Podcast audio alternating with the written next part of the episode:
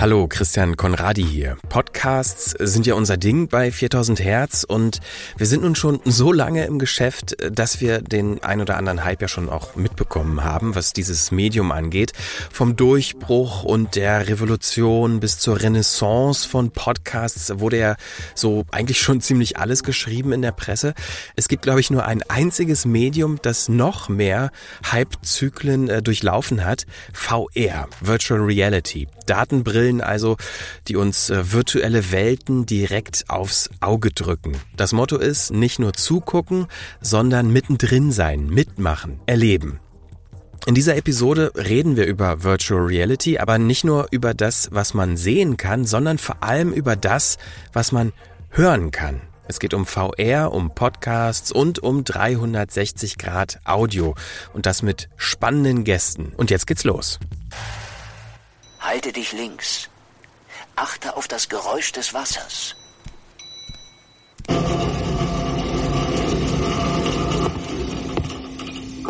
Bist du sehr nass geworden? Ich bin nicht in der Stimmung für Scherze. Wieso startet der Lift nicht? Diesen Lift musst du selbst starten. So klingt ein 360-Grad-Audio-Hörspiel, in dem man sich per Smartphone-App und Kopfhörer akustisch bewegen kann und selbst Protagonist einer Geschichte wird. Blowback, die Suche, so heißt das Projekt von Deutschland Radio Kultur. Das erschien bereits im Jahr 2015 und ist, klar, hört man natürlich, fiktiver Natur. Kürzlich hat der Sender eine neue App veröffentlicht, die mit VR und Audio diesmal journalistische Inhalte vermitteln will. Das Thema der VR-Experience, ein Stasi-Verhör nacherleben. Es ist relativ ernst, das muss ich sagen. Die Vernehmung. Ich kann euch nur bitten oder versuchen davon zu überzeugen, dass das so ist, wie ich sage. Neben der VR-App für Smartphone äh, gab es auch ein Doppelfeature im Radio. Zwei der Macher haben uns im 4000 Hertz Studio besucht. Zum einen war Jana Wuttke hier. Genau.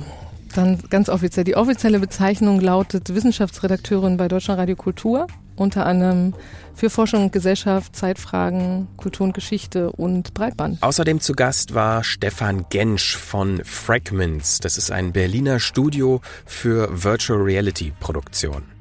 Ja, ich bin Stefan Gensch, bin ähm, ein bisschen Mädchen für alles bei Fragments, von Programmierung über Produktmanagement bis ähm, auch Teilaufgaben. Äh. Dein offizieller Titel auf der Webseite ist ja CPO, ne? Genau. Das ist, äh, das ist Chief was Product Chief Officer. Product Officer. So sind die Titel Ich hätte auch heutzutage. gerne mal so einen Titel. Können wir uns ja auch mal Kann man überlegen. Machen wir Ja, einfach. Fantasietitel. Nikolas und ich haben uns mit Jana und Stefan über ihre konkrete Arbeit an der Stasi VR App unterhalten und wir haben natürlich versucht, einen Schwerpunkt auf den Audioteil der Virtual Reality Erfahrungen zu setzen, denn dieser Aspekt interessiert uns natürlich besonders, denn Podcasts und VR beziehungsweise 360 Grad oder 3D Audio sind definitiv ein Feld, das es noch zu äh, beackern gilt. Da gibt's bisher sehr wenig äh, Vorzeigbares oder Hörbares. Hier also unser Gespräch mit äh, Stefan und Jana, die erstmal erzählt, wie das überhaupt angefangen hat mit der Idee und der Umsetzung einer VR-App zum Thema Verhörmethoden. Also es gibt einen ganz formal pragmatischen Grund und es war so eine Ausschreibung von der Robert Bosch Stiftung, so Masterclass Wissenschaftsjournalismus. Also da haben die wirklich auch explizit nach VR-Anwendungen gesucht. Ähm, das zweite, das muss ich ein bisschen ausholen, war wirklich so eine kleine Anekdote aufgrund dieses ähm, 3D-Audio-Games Blowback. Das war ja sozusagen ein Audio-Only-Game, wo man auch schon mit 3D-Audio gearbeitet hat. Und da war so ein Level, da musste man bestimmte Musiken raushören. Ähm, da habe ich am Anfang gedacht, oh, das ist total einfach, das ist totaler Schrott, dieses Level, das braucht man gar nicht. Und da wird aber sozusagen, muss man einfach so aus dem Musikstück bestimmte Sachen raushören und ähm, gleichzeitig ist eine ältere Frau, die sich die ganze Zeit beschimpft. Also die sagt, du Versagerin, du schaffst das nie und du brauchst ja jetzt schon so lange, war ja klar und so. Und ähm, ich habe, wie gesagt, große Zweifel dran gehabt. Dann habe ich das gespielt, auch um das zu testen. Und ich habe gemerkt, so nach zwei Minuten, ich habe das Ding nicht gehört. Ich wurde, ich habe irgendwie Schweißausbrüche gekriegt und habe gemerkt, scheiße, das kann doch nicht wahr sein. Das macht was mit dir. Es macht was mit dir, dass diese Frau dich permanent beleidigt, obwohl ich ja die Aufnahme, ich wusste, wer die Schauspielerin war. Und da habe ich gedacht, dass diese psychologische Manipulation in einem abgeschlossenen Raum, das ist enorm spannend, weil es mit mir was gemacht hat, also enorm viel gemacht hat. Und letztendlich, wenn man das so ein bisschen runterbricht, VR hat natürlich immer was mit Erfahrungen in Räumen zu tun, also mit Konstellationen in Räumen zwischen Situationen und Menschen. Und da wollte ich eigentlich immer eine Art von Fortsetzung machen, wo man nochmal überlegt, wie kann man Machtkonstellationen im Raum abbilden. Okay, jetzt bist du direkt schon auf der Metaebene Ja. wieder gelandet. Vielleicht können wir noch mal einen Schritt zurück machen und ähm, noch mal anfangen zu erzählen, was um was es überhaupt geht, also inhaltlich.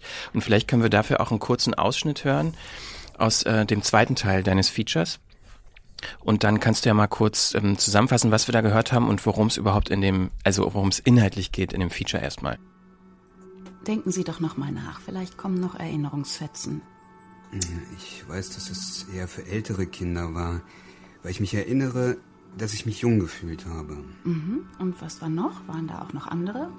Was noch? Also ich glaube, die Polizei ist gekommen und es gab vielleicht eine verbale Auseinandersetzung und dann ist daraus möglicherweise eine Art Geschubse geworden. Weil ich Angst hatte vor der Kripo. Weil die immer wieder gesagt haben, ich habe was mit Peggy gemacht. Das überzeugt mich noch nicht. Die glauben mir nicht. Soll ich Ihnen mal sagen, was ich glaube? Okay, also das war jetzt ein Ausschnitt aus dem zweiten Teil deines Doppelfeatures. Also genau, es geht um eigentlich Wahrheitsfindung und Geständnisproduktion, so kann man das vielleicht zusammenfassen. Also um Methoden, wie man ähm, falsche Erinnerungen und im schlechtesten Fall auch falsche Geständnisse erzeugt. Und einen historischen Fall ist belegt, nämlich man kann es politisch so instrumentalisieren, dass man ähm, zum Beispiel bei der Stasi falsche Geständnisse für Verurteilungen verwendet. Also man kann falsche Geständnisse erzeugen bei einem Menschen. Und jetzt würde man sofort wieder sagen, klar, Diktaturen, DDR, da hat jeder sofort so ein Täterbild vor Augen.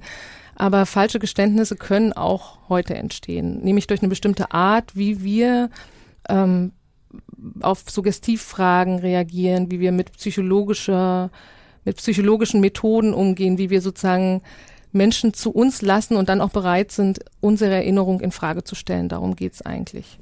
Bloß mit dem Unterschied, dass bei der Staatssicherheit wirklich wir Material hatten, wo wir nachweisen konnten, klar, da wurde eindeutig psychologisch manipuliert, da wurde mit Druck gearbeitet. In heutiger Zeit haben wir das nicht oder sehr wenig. Das Material, ähm, auf das du zurückgegriffen hast, fürs Feature, aber auch für die App, wo hast du das her? Also dieses Feature, da, das erste Feature hat auch, da, da bin ich nicht alleine Autorin, ne? Das ist Martin Hartwig, der sozusagen das erste Feature gemacht hat. Da sind wir zusammen in die Stasi-Unterlagenbehörde gegangen. Und ähm, das heißt Unterlagenbehörde, man würde denken, da sind wirklich ganz viele Dokumente und so weiter, aber es ist eigentlich auch ein Audioarchiv. Das denkt man auf den ersten Blick nicht. Und es ist ein Audioarchiv, was nicht richtig, ähm, ja, was richtig, nicht richtig erfasst wurde. Da liegen ganz, ganz viele Audiodateien, die überhaupt nicht mit, mit Fällen oder mit Geschichten verbunden sind. Da steht halt Halle 1974 oder Erfurt 1963. Man hat teilweise nur das, das Gehörte, den gehörten Namen.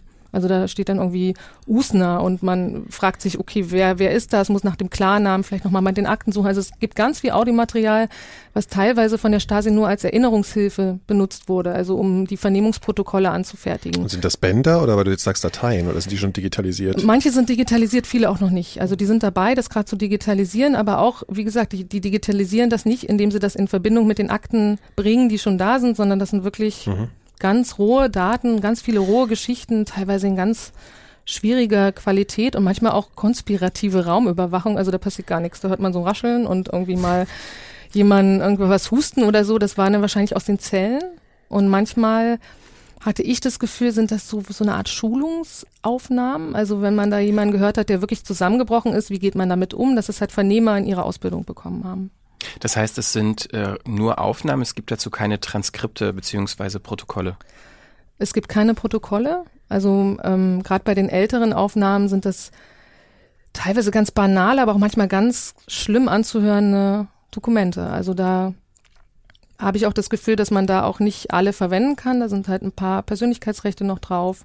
Man kann einen Forschungsantrag stellen, aber ich glaube, bei einigen ist das so stark persönlich, psychologisch belastend, dass man da auch, glaube ich, als Journalist oder als Wissenschaftler nur begrenzt das verwenden kann. Also die Idee ist ja jetzt natürlich wahrscheinlich dann irgendwann gekommen, okay, da ist dieses Archiv, da sind diese Aufnahmen, das ist eine Tonaufnahme, da muss man irgendwas mitmachen. Ähm, natürlich, du arbeitest im Radio, äh, da ist das, Fe die Featureform naheliegend. Wann kam dir die Idee, das in einer VR-App machen zu wollen? Du hast gerade schon erzählt, eigentlich hatte das einen Vorlauf mit Blowback, mit einem Hörspiel, was du betreut hast, was du auch äh, äh, ja Projekt gemanagt hast, kann man ja eigentlich sagen. Ne? Ähm, wann kam sozusagen die Entscheidung, okay, da sind diese Aufnahmen, ich will daraus eine VR-App machen? Ähm, eigentlich, als ich zum ersten Mal das Material gehört habe. Also da habe ich schon gedacht, das ist, man muss eine Möglichkeit finden, diese O-Töne nochmal ganz anders erfahrbar zu machen, weil mit mir hat es was gemacht. Ich saß in diesem Archivraum, da muss immer ein Archivar dabei sein, der sitzt dann so hinter dir und man hört dieses über so einen Windows Media Player ab, diese Sachen und man taucht so in Geschichten ein und diese Geschichten, die sind so extrem und so, man hat nur so einen ganz kleinen äh, Eisberg, so eine Eisbergspitze, die man erfasst und um diese O-Töne nochmal in einem anderen Zusammenhang zu präsentieren, bietet sich VR eigentlich an. Also das nur linear zu erzählen, ohne dem Nutzer vielleicht die Möglichkeit zu geben, sich die O-Töne nochmal ganz anders anzueignen, da, weiß ich nicht, da war eigentlich sofort die Idee da, das muss man vielleicht nochmal als Raumerfahrung erfahren, gerade weil man so spürt, wie wirklich diese Positionen im Raum, die werden so erfüllt. Ne? Man spürt sofort, wer der Vernehmer ist. Man spürt sofort, wer der der Major ist und wer der ganz normale, der erstmal so vorgeschickt wird. Und man, man spürt richtig die, die, die Macht auch in dem Raum. Und ähm, das nachzuinszenieren wäre eine Katastrophe gewesen. Also ich wollte wirklich dieses Auratische des Originalmaterials nochmal anders zugänglich machen, als nur, in Klammern nur, in so einer linearen Erzählung. War das eigentlich äh, schwierig, das okay zu bekommen? Das veröffentlichen zu dürfen, die Originalaufnahmen? Ähm, wir hatten Glück bei Uwe Hedrich, dass er galt als letzter Stasi-Gefangener und auch eigentlich als öffentliche Person. Das ist sozusagen nochmal so eine Ausnahme, dass wenn jemand als Person des öffentlichen Interesses gilt, hat man andere Auflagen. Aber auch da waren Persönlichkeitsrechte ähm, und es wurde alles geprüft von dem Bearbeiter und so weiter. Also es hat viel Vorlauf gefunden. Wir wollten noch einige andere haben, andere Aufnahmen und die haben wir nicht bekommen. Also weil eben Persönlichkeitsrechte verletzt wurden.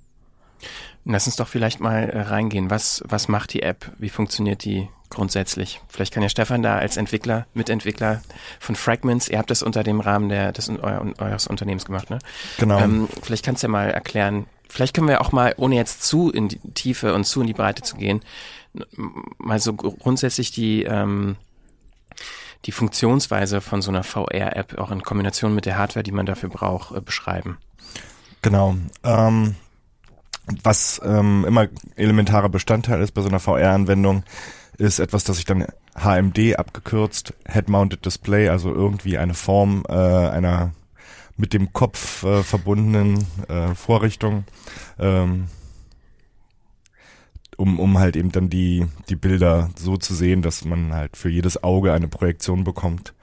Ähm, und das Gerät sorgt auch gleichzeitig dafür, dass die Kopfbewegungen erfasst werden, also zumindest die Rotation. Nicht jetzt unbedingt die Höhe oder irgendwas, was man von, von außen dann messen kann, von der Bewegung her.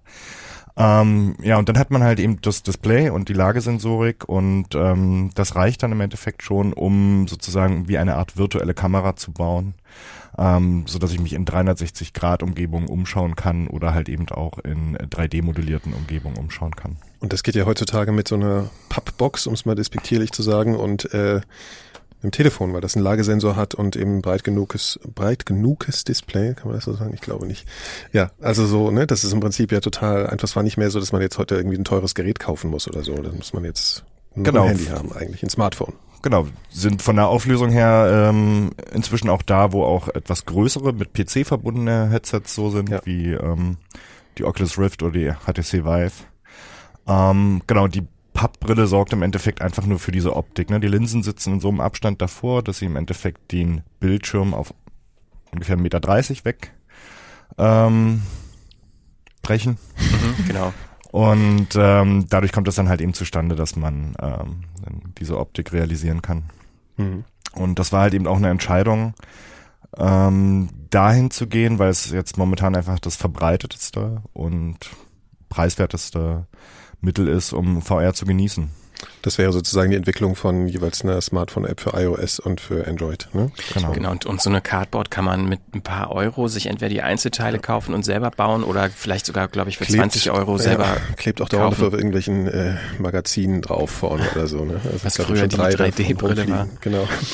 Genau, also wir haben jetzt zum Teil auch hier, also so einen kleinen Pappkarton, äh, der so ein bisschen aussieht wie eine Taucherbrille, den man vorne aufklappen kann. Da kann man das Handy reinschieben und vielleicht können wir das ja gerade mal machen und die App auch starten. Willst du eigentlich, Nikolas? Sehr gerne. Ich habe mich dem ja noch gar nicht ausgesetzt und ich habe auch, glaube ich, ich habe einfach überhaupt keine Erfahrung eigentlich bisher mit diesem ganzen V. Das ist ja schon audi auditiv ein Erlebnis, wie man hört. Uiuiui. Da ist ja auch das Thema, ne, dass einem gern mal übel wird. Ist das bei der, äh, was bei der App auch ein Problem oder so? Also ich habe nur gehört. Ich habe jetzt keine Angst, dass ich jetzt gleich, ähm, aber Das geht ganz gut, weil es wenig Bewegung Es drin ist, ist. genau, du sitzt eigentlich Okay. als, als Nutzer. jetzt muss ich das so reportagemäßig beschreiben oder was, was ich sehe. Oder Natürlich. also ich sehe jetzt ein, ich habe so das Gefühl, dass es nicht ganz scharf ist, aber vielleicht ist das irgendwie, aber da kann ich jetzt nichts dran tun, ne? Aber ja.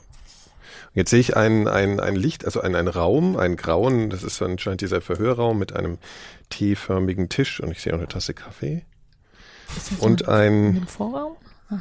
und einem, wie sagt man, so ein, so ein Akten, Aktenordner. Ordner, so einen flachen, genau, und äh, keine Person und nichts. Und ich habe so einen Lichtpunkt und den kannst du ja mal erklären, was ich damit mache.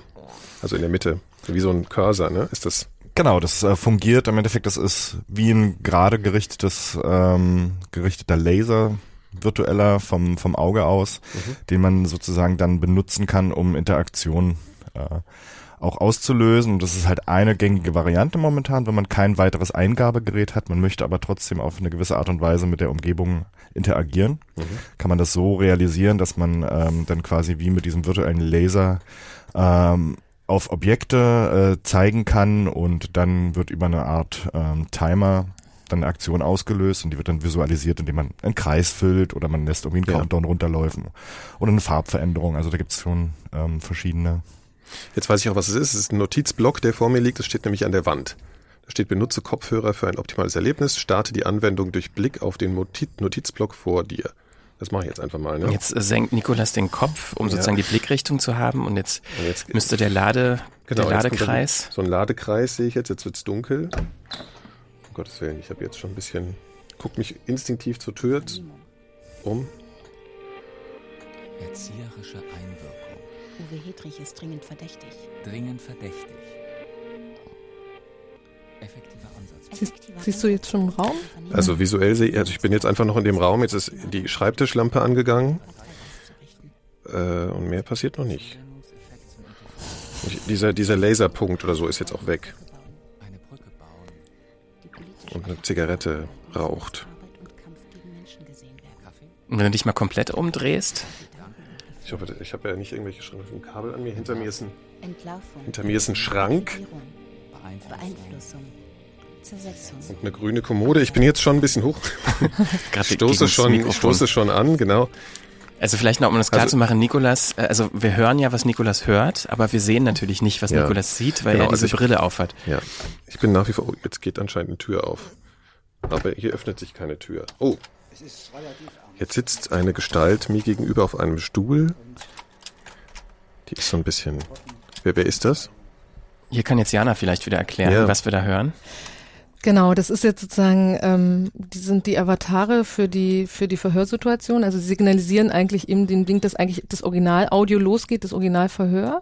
Das sind noch statische Avatare, die sind sozusagen jetzt erstmal, ja erstmal ein Prototyp und ähm, das sind sozusagen jetzt erstmal sich nicht bewegende oder man sieht jetzt keine Gesichter, aber das sind solche abstrakten Avatare für die Verhörteilnehmer und der, der gerade zuerst gesprochen hat, war der Vernehmer. Mhm. Der sagt schon, es ist ernst und dann kommt halt die Geschichte, um das alles gestrickt ist, nämlich Uwe Hedrich, der gerade sozusagen im Verhör sitzt und sich sozusagen die erste, die ersten Methoden aussetzen. Jetzt habe ich eine Frage. Und zwar habe ich eigentlich das Gefühl, also sitzt ja ein, das wie gesagt, so abstrakte Avatare sind da und einer ist offensichtlich der Verhörende, Mhm. weil er am Schreibtisch sitzt, der andere sitzt aber hinten in der Ecke. Mhm. Und ich sitze hier an so einem Tisch, von dem ich eigentlich erwarten würde, dass hier vielleicht der zu Verhörende sitzen würde. Weißt du? Also wieso Genau. sitzt der Verhörende, der zu Verhörende jetzt in, hinten in der Ecke? Na, sozusagen in dem Raum, also war es vorgesehen, dass man als selber als Nutzer der VR ähm, eher Protokollant ist. Man ist passiv, man hat sozusagen keine, man wird nicht Okay. direkt angesprochen, sondern man ist Zeuge und Beisitzer von diesem Verhör. Mhm. Ursprünglich war es mal angedacht in zwei Räumen, dass man sozusagen im zweiten Raum, wo es um die aktuellen Methoden geht, auch selber der Verhörte ist. Aber erstmal, das hat auch sozusagen so ein paar andere Erfahrungen hier von der Nonni de la Peña gezeigt, dass es natürlich schon etwas erstmal macht, so einer so einem Verhör zuzusehen. Aber klar, du bist jetzt erstmal passiv. Du hast jetzt da erstmal zu sitzen und musst dich ein bisschen darauf einstellen, dass da ein Verhör stattfindet. Ja. Ich könnte jetzt wieder interagieren und so, aber vielleicht ist es geht es jetzt ein bisschen weit, wenn wir jetzt hier die Mhm. ganze Zeit das beschreiben. Äh, ja, aber ich Also- hatte jetzt schon so ein bisschen das Gefühl, irgendwo woanders zu sein, kurzfristig. Ja, darum, das darum hatte mir schon ja. mal ganz gut funktioniert, ja. Darum geht's ja auch. Im Hintergrund läuft noch ein bisschen, ist ja noch viel Atmo. Äh, Man hört jetzt Es geht immer noch so ein bisschen weiter, aber wir können das auch dann Ja, äh, also abmachen. ich habe es ja auch schon probiert. Ähm, also was mir natürlich sofort aufgefallen ist, dass man nicht nur die, die visuelle Orientierungsmöglichkeit hat, sondern tatsächlich auch eine akustische. Das heißt, das hat man glaube ich auch gerade gehört, wenn Nikolas seinen Kopf bewegt hat, hat man sich auch akustisch in dem Raum bewegt. Und ähm, das ist ja natürlich das, was uns besonders interessiert. Jetzt auch für die für die Sendung über die akustische Ebene von VR zu reden, weil VR, also Virtual Reality hatten eigentlich immer noch mitten im Hype, äh, immer wieder mal wird der groß und äh, jedes Mal wird so der große Durchbruch äh, dieser Technologie prognostiziert. Eigentlich ist er so jetzt auf einem geringen Niveau doch irgendwie da, weil äh, jeder das mit einem mo- modernen Smartphone zumindest nutzen kann und mit so einer Cardboard-Brille auch ohne groß Geld ausgeben zu müssen, zumindest diese Erfahrung damit machen kann. Ähm, was mir allerdings aufgefallen ist, ist, dass ganz oft die akustische Ebene nicht wirklich ausgenutzt wird, dass die manchmal sogar komplett ausgeblendet wird, dass man einen dreidimensionalen Raum hat, in dem man sich bewegen kann, aber der, der Ton ist letztendlich fast sogar mono, beziehungsweise der reagiert nicht mit der Bewegung im Raum. Das ist hier ja ganz anders. Also hier ist es ganz stark hörbar, dass eben diese Akustik sich mitbewegt. Weil ja natürlich in einem Raum ein Objekt auch einen Ton macht, der auf unsere Ohren trifft. Und wenn man sich halt in, in echt nach links dreht, dann sollte es ja auch in der virtuellen Realität passieren. Ja. Was sind da eigentlich die Herausforderungen, um auch diese akustische Ebene mitzudenken? Ist das noch, ist das nochmal was komplett anderes oder wie funktioniert das? Ähm, von den Werkzeugen, die wir so benutzt haben, äh, also wir bauen das ähm, mit einer Gaming Engine, Unity, äh, so eine von den zwei gängigen, mit denen man momentan ähm, VR-Sachen baut. Und das funktioniert eigentlich so, wie man es erwarten würde. Ne? Man packt halt eben äh, eine Klangquelle, äh, verortet die im Raum, packt die irgendwo hin und kann dann noch ein paar Sachen mit einstellen was so Dämpfungsverhalten äh, angeht und auf welche Entfernung wird es zu hören sein. Und den Rest macht dann tatsächlich auch ähm, die Technologie mit, in, indem sie auch in der Lage ist, ähm, Klangquellen abzuschirmen, ähm, sie reflektieren zu lassen äh, an den geometrischen Gegebenheiten. Das heißt also, wenn ich eine Klangquelle wie eine Person habe und einen Schrank, einen virtuellen Schrank dazwischen baue, dann macht die Software automatisch schon, dass da der Schall gebrochen wird, zum Beispiel oder reflektiert wird. Genau.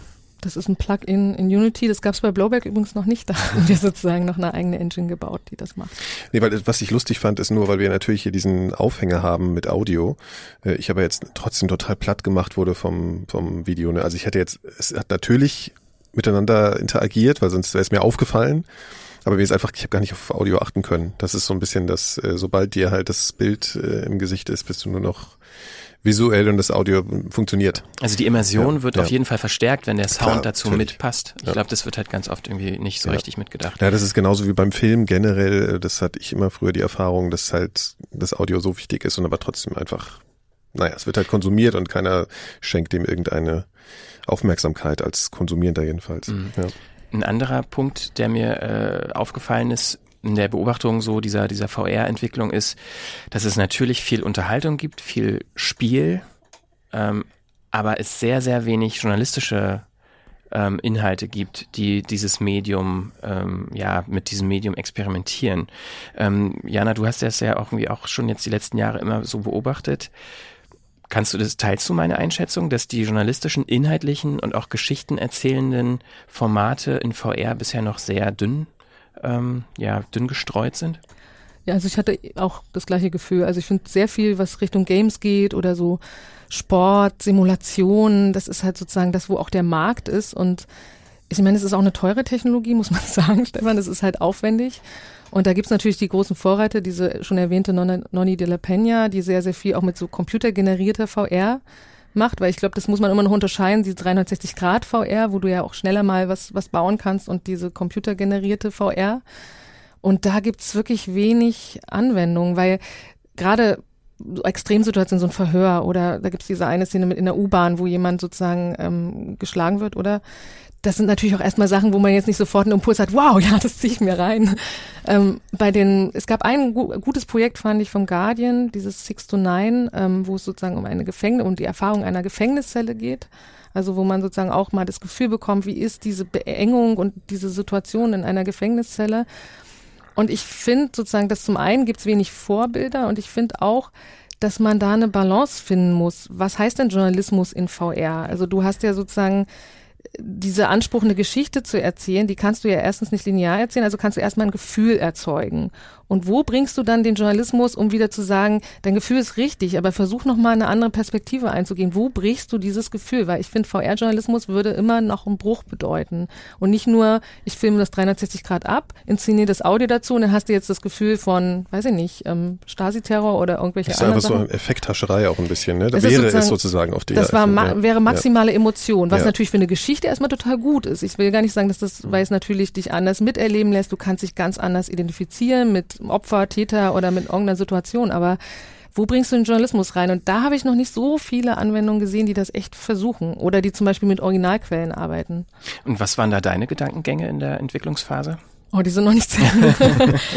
also wir haben es ja, wir haben ja ewig ganz schön diskutiert. Wir haben dann auch so festgestellt, dass ganz oder dass viele ganz andere Erwartungen daran haben. Es gibt sozusagen die Gamer, die da sich hin, hinsetzen in den Raum und sagen so, wo passiert jetzt was? Was kann ich machen? Wo kann ich drücken? Wo, wo, wo geht die Geschichte voran? Wenn man denen gesagt hat, du, ja, ist jetzt erstmal nur der Raum, konzentrier dich mal aufs Audio und auf das Ver- Verhör, äh, so, ne? Also kann man ja gar nichts mitmachen. Ja, das ist schon so ein bisschen so, glaube ich. Man erwartet automatisch halt sehr viel, weil es sehr nah am Genre des Spiels einfach ist. Und man ist gewöhnt sozusagen, dass das ein Spiel wird in irgendeiner Form oder sehr interaktiv. Das ging mir jetzt in den fünf Minuten schon so. Ne? Ich habe so gedacht, okay, ihr redet jetzt irgendwie über das Audio drüber, aber es passiert nichts. Ich habe dauernd hinterher geguckt, bewegen die sich jetzt, die Figuren und so. Also das ist natürlich eine Sache, die man dann erstmal verstehen muss, was das eigentlich ist hier. Ist das was für ein Genre? Ne? Also, ja, aber, aber- ich glaube, ne? da kommt, glaube ich, auch nochmal die Kombination mit dem Feature zusammen. Weil ich finde, man kann es nicht äh, allein betrachten. Durch diesen Kontext des Features, wenn man das zuerst hört und dann sozusagen imprägniert ist von dieser Information und dem Kontext, sich dann in diese App begibt, hat man sofort eine ganz andere Ja, das Einordnung. sein. Und da, Ja, das meinte ich eigentlich auch mit der Verknüpfung des Journalismus. Ist halt eben fraglich, ob die Form das zulässt, journalistisch zu arbeiten, aber in Kombination mit anderen Formen, wie zum Beispiel nochmal Radiofeature oder Podcast, was auch immer, kann es durchaus funktionieren. Aber ich glaube, es müsste auch im Medium selber funktionieren. Also jedes Medium muss für sich auch funktionieren. Also da musst du ja immer gucken, dass du zwischen Immersion und so einer Art Schule der Distanz immer so was, einen Mittelweg findest. Also hätten wir jetzt richtig viel Geld gehabt und so richtig groß mit 3D-Animation, hätte man ja auch zwei Räume kreieren können, wo du auch rumläufst, wo du den Schrank aufmachst, wo du die, sozusagen die Geschichte dieses Uwe Hedres so ganz langsam erschließt, mit ganz verschiedenen Wegen. Und trotzdem hättest du in der Art, wenn du die Dokumente anguckst und sozusagen hättest du, hättest du die journalistische Distanz wiederum auf den Fall, hättest du die auch erschließen können. Und das muss es leisten, glaube ich. Also die Sprecher waren jetzt sozusagen natürlich eine Form, immer wieder zu sagen, hör mal das Verhör, das klingt jetzt so harmlos, ist es aber gar nicht. Aber natürlich wäre das noch schöner gewesen, hätten wir das sozusagen in so einem rumlaufenden VR, hätte sich das der Nutzer selber erschließen können. Aber das ist nochmal ein anderer Aufwand, das alles zu animieren und alles sozusagen nochmal verfügbar zu machen. Thema Aufwand ist natürlich auch interessant. Wie viele Leute waren involviert? Das kannst du noch. Also Stefan und ich auf jeden Fall. Genau, dann hatten wir 3D-Artist. unseren äh, 3D-Artist mit dabei, Jens Brandenburg, der da auch immer ganz hervorragende Arbeit in diesem schmalen, ähm, auf dem schmalen Grad äh, der, des Budgets dann da leisten kann. Äh, wir haben wahnsinnig viel ähm, eben über diese Avatar-Situation gesprochen und da auch ähm, rumprobiert. Da ging bestimmt auch nochmal ähm, ja netto ähm, bestimmt anderthalb, zwei Wochen ging da drauf, um bis wir dann irgendwie mal eine Lösung hatten, wie wir die Darstellung im Wie war denn die erste? ja, die erste Darstellung. Äh, gewünscht hatten wir uns noch ein bisschen mehr Bombast, auch so farblich äh, mit Effekten. Das hat allerdings dann einfach nicht funktioniert, weil das durch die drunterliegende Technik, wie dann quasi aus der einen Kamera, die dann quasi Mhm. den Kopf ausmacht, dann werden äh, dann zwei Kameras unter draus gebildet für jedes Auge Ja. und auch müssten diese gemeinsamen Posteffekte ähm, dann dort weiter propagiert werden und das wäre irgendwann auch dann wahnsinnig teuer geworden, weil es dann ähm, statt ein Bild zu malen im pro Takt immer jeweils dann zwei Bilder sind und Okay. dann noch Effekte drauf. Ähm, und dann wäre es einfach dann irgendwann so ruckelig geworden. Ähm, das heißt, wir mussten dann eher dann wieder dann davon ausgehen, dass die Avatare, wie wir sie jetzt designt haben, schon von sich aus ihr Erscheinungsbild so zeigen, wie wir es gerne hätten. Und das ist noch nicht ganz, ähm, ganz perfekt, aber ich glaube, wir haben es einigermaßen so mit dieser, ähm, mit dem, mit dem. Gefühl eines Senders, ähm, Störsignal, so ein bisschen. Das sieht man jetzt nicht so, das könnte man noch verstärken in der nächsten Fassung, dass man eigentlich ist die äh, Qualität des Audios ist gekoppelt an die äh, Störungen im Avatar. Mhm. Also immer wenn gerade gegen Ende werden ja sozusagen die Aufnahmen auch schlechter, weil wir hatten so ganz verschiedene Verhöraufnahmen und ähm, immer wenn die schlechter werden, dann dann gibt es sozusagen wie beim Fernsehbild, was sich so langsam aufbaut, so wie so verschwinden Mhm. und kommen und so und das das ist mit so einem Effekt und das hat eigentlich nochmal so eine kleine Brücke zum Audio auch in den Avataren. Das sieht man jetzt Und man hat sozusagen das immer äh, mangelhafte Audio so ein bisschen künstlerisch äh, Ja, es hat- überspielt sozusagen. Als genau. Ja, ja, Genau. okay. ja. Ja, aber es hat ja dadurch auch eine so eine gewisse Authentizität. Also gerade weil es so klingt, wie es klingt. Ich meine, wenn es in der Zeit eine glasklare Hörspiel, umgebungsartige Aufnahme gewesen wäre, dann würde man auch nicht so richtig glauben, dass es echt ist. Also sprich, wenn man es nachgespielt hätte. Was sind denn eigentlich die Voraussetzungen für so Originalmaterialien? Also wenn man jetzt zum Beispiel denkt O-Töne oder in dem Fall Archivaufnahmen. Was sind die Voraussetzungen dafür, um äh, geeignet zu sein für eine VR-Umgebung? Also vor allen Dingen, was das Akustische angeht. Oder anders gefragt, kann man jeden Podcast, jede, jeden Radiobeitrag, jedes Interview in VR pressen? Das ist eine, eigentlich eine ziemlich große Frage. Ne? Also ich, Also es muss erstmal eine Geschichte ja. sein. Also das Ja. war, glaube ich, das, das Schwierige. Ich meine, klar musst du dann Monoquellen draus machen und so und ähm, das alles bearbeiten, aber letztendlich ähm, musst du ja äh, trotzdem überlegen, wie deine Geschichte ist. Du musst sozusagen eine, eine also die Spannung, die ich im linearen Feature erzählen kann, kann ich überhaupt nicht so im VR erzählen. Ich muss das viel reduzierter machen und trotzdem war bei zum Beispiel Uwe Hedrich der Fall, die Verhöre sind nun mal nicht in so einer Dramaturgie eines zehn Minüters, wo ich da habe, Plotpoint 1, da ist irgendwie Spannung so und so. Ich muss fast sozusagen, das Leben schreibt ja nicht solche Geschichten, wie die Geschichten in VR funktionieren müssen. Und so sind die Verhöre auch nicht so gewesen. Da baute sich manchmal fünf Stunden lang irgendwie ein Dialog auf, wo gar nichts passierte. Und da sozusagen wie künstlich eine Spannung reinzukriegen, damit ich immer noch eine Entwicklung in einer VR-Geschichte habe, das war, glaube ich, am schwierigsten. Ist das vielleicht auch der Knackpunkt, dass man mit, mit Spannung noch viel mehr arbeiten muss, weil man die Leute ja, weil es ja eine Erfahrung ist, also man redet immer von VR Experience. Äh, und, und um da Leute an der, bei der Stange zu halten, muss man noch viel, vielleicht noch viel mehr Spannung und noch viel mehr Effekt und Dramaturgie einarbeiten, als zum Beispiel, wenn man jetzt ein Gespräch hört oder ein, ein Radiostück hört.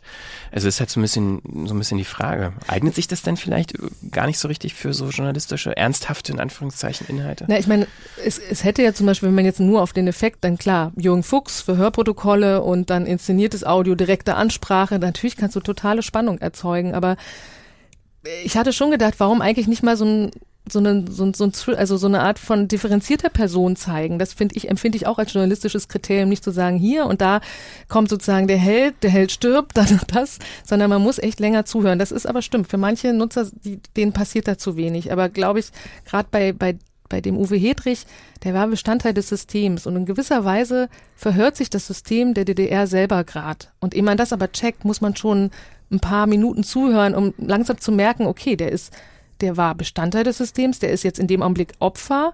Er ist sozusagen gleichzeitig erfährt man so viel über die ganzen anderen Geschichten, die die DDR ausgemacht hat. Also das ganze System wirklich rekapituliert sich in diesem, in diesem Verhör selber. Und das muss, muss sich entfalten. Da kann ich nicht sagen, hier, Held stirbt und doch wieder, das, das funktioniert nicht so. Aber das ist natürlich, du verlierst natürlich ein paar Nutzer. Also die maximale Empathie, die maximale Emotion kriegst du mit Spannung viel besser hin. Aber so gibt's ja auch Feature, ne, die sozusagen, die sich entwickeln und wo man zuhören muss. Das ist halt kein Blockbuster, ne? Wir haben ja auch sehr lange ähm, über die Rolle, die der Zuschauer einnimmt, dann diskutiert und wie wir das umsetzen. Ne? Die, der Gedanke, der Ausblick war halt eben selber zum Verhörten zu werden. Da stecken aber noch wahnsinnig ähm, mehr Komponenten drin, die das Ganze komplex werden lassen. Und ähm, insofern haben wir uns dann für ja diese eine Rolle entschieden, die auch so relativ natürlich neutral daherkommt. So ein Protokollant, der macht halt eigentlich nichts anderes als aufzuzeichnen, hat da wirklich eine sehr schöne, für uns geeignete passive Rolle und kann das Ganze einfach da mal so ein bisschen auf sich wirken lassen. Und dann waren halt eben auch mal die Entscheidung, ne? lassen wir das Ganze jetzt einfach linear durch? Was gibt's zu erkunden? Was davon ist irgendwie Pflicht? Ne? Wenn das Telefon zum Beispiel klingelt, das klingelt so lange, bis man es abnimmt, gnadenlos. ähm, Eine sehr schöne Stelle irgendwie. Und dann sind so ein paar Sachen, die sind eher ähm, freiwillig äh, aufzunehmen. Da kann man auch nochmal gucken, wenn wir jetzt ein bisschen Feedback einsammeln, auch von Leuten, äh, ob sie das gefunden haben, ob sie das dann irgendwie gestört hat, weil das ist eine ganz andere Stimme dann auch nochmal, die ähm, Sprecherinnenstimme, die dann Die ist dann im Kopf liegt. aber, die kommt dann halt und erzählt, was die über das Verhör und das, manche einer sagt, es stört mich, das haut mich jedes Mal wieder raus aus dieser Verhörsituation, aber soll es vielleicht auch. Ne? Wenn man das ein bisschen noch radikaler denken würde und auf das Visuelle komplett verzichten, ist die Frage, ist das überhaupt möglich bei diesem Medium? Also technisch, klar, natürlich, aber ähm, lässt sich das inhaltlich machen? Also weil ich fand gerade die, die Erfahrung ganz interessant, weil wir, wir vier haben ja nur gehört, was Nikolas gehört hat. Äh, also wir haben ja alle gehört, was Nikolas gehört hat, aber wir haben nichts davon gesehen. Ihr hättet wahrscheinlich trotzdem Bilder im Kopf, weil ihr das schon tausendmal nicht angeguckt habt im Entwicklungsprozess. Ich ja jetzt nicht so unbedingt. Und wenn ich mich jetzt gerade versuche, an diese Erfahrung zu erinnern von vor ein paar Minuten, ich glaube, es ist sehr schwierig, ähm, eine rein akustische, virtuelle Erfahrung zu machen. Wie ist da so euer, euer Eindruck? Ich hatte schon, als ich den Raum zum ersten Mal gesehen habe und ich habe sozusagen, bin ja selber da auch groß, ich habe plötzlich einen Geruch im, also ich habe ich hab dieses diese Platte gesehen, ich habe den Fußboden gesehen, ich habe diese gerade Steckdosenleiste gesehen und habe sofort kamen bei mir so ganz ganz viele Gefühle hoch und bei Blowback habe ich ja gesehen, wie so ein komplettes Raum, den man sich nur akustisch erschließen muss. Das hat natürlich ein, du kannst natürlich viel größere Räume, viel komplexere Sachen erschaffen, aber gerade diese Reduktion und dieses fast diese kleine künstlerische Bruch, den du in diesem Raum hast, der hat mit mir schon, also ich fand den schon wichtig. Der ist relativ statisch, da kann man gar nicht so viel machen. Mich hat's ein bisschen erinnert an dieses Gun Home, dieses Computerspiel, wo du, du sozusagen die Geschichte der Schwester dir so erschließt, indem du auch ihre Schubladen aufmachst und so weiter. Für mich war das, ich war ganz kurz in einem Lehrerzimmer der DDR und habe den Geruch in der Nase gehabt, habe das Linoleum gesehen und ich hatte eine andere Stimmung und das Audio konnte dadurch anders auf mich wirken, weil ich gesagt genau, die Lampe sah genauso aus und dieses komische Plastik war genauso. Und ähm, wenn man das nochmal verbindet mit Elementen, die sozusagen Nutzer schon kennen, so wie bei mir eben sozusagen durch die DDR, ich habe eine andere Form von in, die, in dieser Welt sein gehabt, was ich mit Audio alleine nicht ganz so gehabt hätte. Das ist schon ganz erstaunlich, wenn du so als Radiomacherin so, so, so sprichst eigentlich, ne? Also, ich kann das schon verstehen. Auf der anderen Seite will ich immer so gerade parallel immer sagen, nee, das geht auch im Kopf sozusagen, ne? Also, ich kann mir das schon vorstellen, dass es im Audio funktioniert. Also ich glaube, ich meine, wir haben auf jeden Fall die dreidimensionale äh, Darstellung sozusagen auditiv und dann habe ich so gedacht, dass die ähm, das Äquivalent zu dem Laserpointer sozusagen könnte auch die Stimme sein oder so, dass man halt irgendwie so Voice-Kommandos macht oder so. Ja, das ist, glaube ich, Ähm, nicht so trivial, oder? Könnte ich mir vorstellen. Nee, natürlich, nein, ja, gut, das ist jetzt natürlich Aber Träumerei. diese, so, dieser Ahnung. Wechsel von der einen Welt, du bist ja sozusagen komplett da drin. Du, jedes Mal, wenn man die abnimmt, denkt man, oh, ah, was, wo bin ich jetzt Klar. wieder? Und dieses komplette, auch diese, dass die Technologie so verschwindet und du plötzlich im Inhalt schon drin steckst, ohne dass du die Technologie spürst, das finde ich schon, diese Seamless Te Technology finde ich schon echt nicht, nicht, nicht so unspannend bei VR, weil bei Blaubeck hast du es ja gehabt, da hat, konnte man sich die Augen zumachen, man musste aber echt in so einem Sessel sitzen, musste ganz für Hm. sich sein und ehrlich gesagt, wenn da hinten jemand das Handy geklingelt, ich habe das schon wahrgenommen, die andere Welt war nicht draußen, hier bin ich mehr drin. Hm. Also. Auch wenn du natürlich selbst eine Hotellobby so fünfte, fünf, fünfte Elementmäßig alles schön animieren kannst, auch akustisch, ist das sozusagen, ähm, spüre ich die Umwelt noch viel stärker, als wenn ich diese Brille aufhabe. Man kann vielleicht die Rolle des Visuellen auch ganz gut an einem äh, Fehlerbeispiel verdeutlichen. Nehmen wir uns einfach mal äh, das Beispiel, wir hätten eine Straße und wir hätten zwei 360 Grad Bilder so im Abstand von 20 Metern und würden zwischen denen einfach springen. Die Person könnte springen und dann würden wir aber eines der Bilder dann mal auf 90 Grad drehen. Das heißt, die Position, die Straße ist plötzlich gekippt und das wird unseren Körper maximal stören. Und das sind ähm, das sind rein visuelle Reize, die uns ein Bild von der Umgebung vermitteln. Und wenn, wenn das so gerade massiv gestört wird, da Das hat man Gibt's aber auf Probleme, akustischer ja. Ebene auch. Ähm, also das Sicher. hatten wir ganz am Anfang, bevor wir die Aufnahmen gemacht haben, haben wir die App getestet und dann hast du Stefan gesagt, ah, der rechte Kanal ist irgendwie Mhm. auf der linken Seite. Eigentlich hat man jetzt, man sieht, da redet jemand, der ist rechts visuell und das äh, auf dem Kopfhörer ist es aber links, dann hat man genauso eine Dissonanz. Also ich meine, es ist, es ist selbst erklärend, dass man, dass man mehr hineingezogen wird, wenn mehrere Sinne. Also ich meine, wenn wir jetzt auch noch ein Nasenteil hätten und irgendwas riechen könnten, wie du gesagt hast, äh, Linoleum oder sowas. Also ich glaube, das ist irgendwie logisch. Ja, ich glaube nur, natürlich wäre es auch möglich, glaube ich. Also ich konnte mir das vorstellen, dass es auditiv funktioniert alleine, aber da hast du ja auch schon gesagt, Jana, dass man sich da vielleicht in einen Sessel setzen müsste und dann halt sagen müsste, okay, jetzt mache ich mal die Augen zu und das ist einfach dann auch nochmal ein anderes anderer Willen, den, den man da auch haben muss, um sich da hineinzuversetzen. Also muss es musste ich eigentlich selbst auch versuchen, ein bisschen in diese Situation zu bringen, auch um, um da teilzunehmen. Also vielleicht kann man sozusagen als Verteidigung des Audio noch sagen, das war auch auf der Konferenz, da hat einer gesagt, 70 Prozent von guter VR ist Audio. Und Mhm. das würde ich sofort unterschreiben, weil du den ganzen Effekt einer Situation, wenn da das Audio nicht da ist, und das fand ich auch spannend, mit dem Telefon hast du das schon erwähnt, man steuert den Nutzer mit Audio. Man kann Mhm. sozusagen Ereignisse kreieren, in die Geschichte einbauen, die dir sonst sozusagen Linearen nur durch Schnitt möglich ist, kannst du sozusagen im VR mit mit Audi mit Audio-Interaktion, also das Telefon klingelt, weil immer wenn etwas äh, akustisch passiert, guckst du hin und damit kriegst du den Nutzer wieder dahin, wo du ihn haben willst. Wenn er einfach nur rumläuft und nichts, dann ist au- mit Audio steuert man den Nutzer und das macht Audio total spannend. Ja, es ist auch ein, das ist ein emotionales Medium einfach. Also das ist beim Film ja einfach wirklich irre. Wenn man das einfach mal, muss ich einfach nur mal einen ergreifenden Film mal so eine Minute ohne Ton angucken, da passiert einfach nichts mit einem so. Ne? Also ich glaube, man muss das auch nicht so gegeneinander ausspielen. Und klar, kommt Das mache ich auch überhaupt Nee, nee, nicht. Ich, bin, ich will es halt insofern halt- äh, ausreizen, weil mich halt Ja. total interessiert, ob das halt rein akustisch funktionieren kann. Und wenn ja, wie das gemacht sein müsste, was sozusagen die Voraussetzungen dafür wären, zum Beispiel einen Podcast in 360 Grad Audio zu machen, was Also uns ich ja hatte- irgendwie ja. auch interessiert. Ich hatte Ähm, als Kind ja mal, ich weiß nicht, ob ihr die kennt, diese Bücher, das sind so, ich glaube, die heißen Rollenspielbücher oder sowas. Das ist so ein Taschenbuch und dann ist irgendeine Geschichte und dann, wenn du willst, dass das so weitergeht, dann blätter Seite 80 auf und wenn du willst, dass es so weitergeht, dann, also das ist halt so ein bisschen so ein, ne, das wurde später, glaube ich, im interaktiven Film auch so ein bisschen verwandt. Und da habe ich so ein bisschen so drüber nachgedacht, und gedacht, man könnte ja vielleicht so mit Kapitelmarken das kombinieren oder so, aber dann bist du natürlich sofort wieder abgelenkt, musst irgendwie interagieren mit deinem, mit deinem Device irgendwie, aber also ich glaube, man kann auf jeden Fall damit experimentieren. Ich glaube schon, dass es spannend sein kann. Man darf, glaube ich, nicht vorher was mit Video machen und dann sozusagen, jetzt mache ich mal nur das Audio, sondern wenn du einfach nur aus dem Nichts kommst und erwartest einfach nur jetzt ein Audio, ein Hörstück und der Mensch ist schon in der Stimmung dafür, sich etwas anzuhören. Ich glaube, dann kann das schon sehr spannend sein. Ähm, ja. Aber das ist halt immer beim Audio so. Also gerade bei komplexen Dingen, du musst dich halt einfach nochmal anders in einen anderen Status versetzen in deinem Alltagsleben, wenn du was Komplexes, Auditives haben willst, weil dann ist Konzentration einfach gefragt. Ja, also ich finde als Beispiel da eigentlich ganz interessant, das kennt ihr bestimmt auch, dieses Notes on Blindness. Irgendwie zigfach irgendwie Preise gewonnen. Ich glaube auch Prä-Europa, so einen Digitalpreis gewonnen letztes Jahr. Riesenbudget. Ja. John Hull ähm, hieß der. Der ähm, ist 1983, also ist so der Protagonist. Es sind Originalaufnahmen dieses Mannes. Der hat ähm, sich ja mit einem Kassettenrekorder immer mal wieder hingesetzt und sich dabei aufgenommen, wie es ist, zu erblinden. Also der hat immer mehr sein, seine äh, Sehkraft verloren. Und es sind ähm, ja mehrere Tage über Wochen hinweg hat er das, oder Jahre letztendlich hat er das gemacht, aber das Originalmaterial ist wirklich sehr, sehr, sehr lang.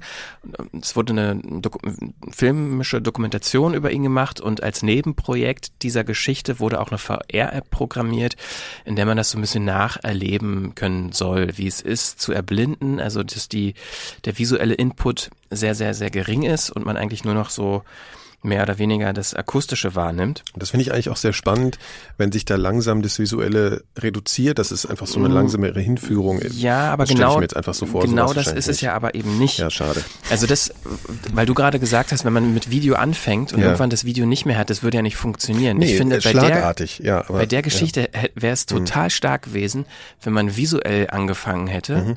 und dass das, dass im Verlaufe des Films oder im Laufe, Verlaufe der Erfahrung das Visuelle immer weniger gemeint, wird ja. Ja. und irgendwann Ja. gar nichts mehr da ist, Mhm. weil man sozusagen dann auch, man könnte es fast wie so ein Tutorial auch umsetzen, also diese Idee, ähm, wie man ein rein akustische VR-Erfahrung jemanden beibringen kann, dass man halt visuell anfängt Mhm. mit Sound und aber das Visuelle immer weniger wird und irgendwann weg ist, um einfach nur um die Leute daran zu trainieren oder damit zu trainieren. Aber das Schade ist, sie haben nicht das Originalmaterial von Nee, den Kassetten genommen. nachgesprochen. Und das nachgesprochen. Und irgendwie hätte es mich nochmal anders Ja, getriggert. ist- ja. hätte, hätte ich gewusst, das sind die Originalkassetten. Mhm. Und darum, sie haben eben dem Audio nicht ganz vertraut, finde ich Mhm. auch. Also, Mhm. Sie wollten dann, dass die Schauspieler dem eine gewisse Wirkung verleihen, die anders vielleicht viel besser Du kannst es natürlich wäre. dann auch viel schöner noch inszenieren und so, aber und das Ja, es wahrscheinlich die Qualität. Aber ja. das Ja. ist Quatsch. Also da, da habe ich wirklich, war ich ganz erstaunt, dass die nicht darauf vertraut haben, das Originalmaterial Mhm. zu nehmen. Weil das hätte Vielleicht waren es auch rechtliche Gründe. Ich weiß es jetzt gar nicht, um ehrlich Nee, zu sein. ich glaube, die hatte, ich hatte die Entwicklerin war ja und die hatte gesagt, dass sie haben das nochmal aufgrund der Qualität, Ja, glaube das ich, ist keine gute Entscheidung, glaube ich, ja. Ich spring mal ein bisschen rein. Es ist tatsächlich jetzt, obwohl nee, man kann hier gar nicht scrollen, das ist natürlich schlecht. Ähm, es ist letztendlich ein Video, ein interaktives Video. Mhm. Ähm, man hat da jetzt keine, also interaktiv im Sinne, dass man sich darin akustisch und visuell bewegen kann, aber man kann da jetzt nichts machen. Mhm. Mm, Im Vergleich zu eurer Lösung finde ich hier auch interessant, dass da die akustische Orientierung nicht so stark ist. Und ähm, also wenn man jetzt sich hier nach, wir haben jetzt hier Hör, was haben wir hier für Audioquellen, da ist irgendwie Vogelgezwitscher, da kommen Mhm. gleich noch irgendwie Schritte und das ist ein Baum, da geht so der Wind durch, der ist auch irgendwie akustisch verortet.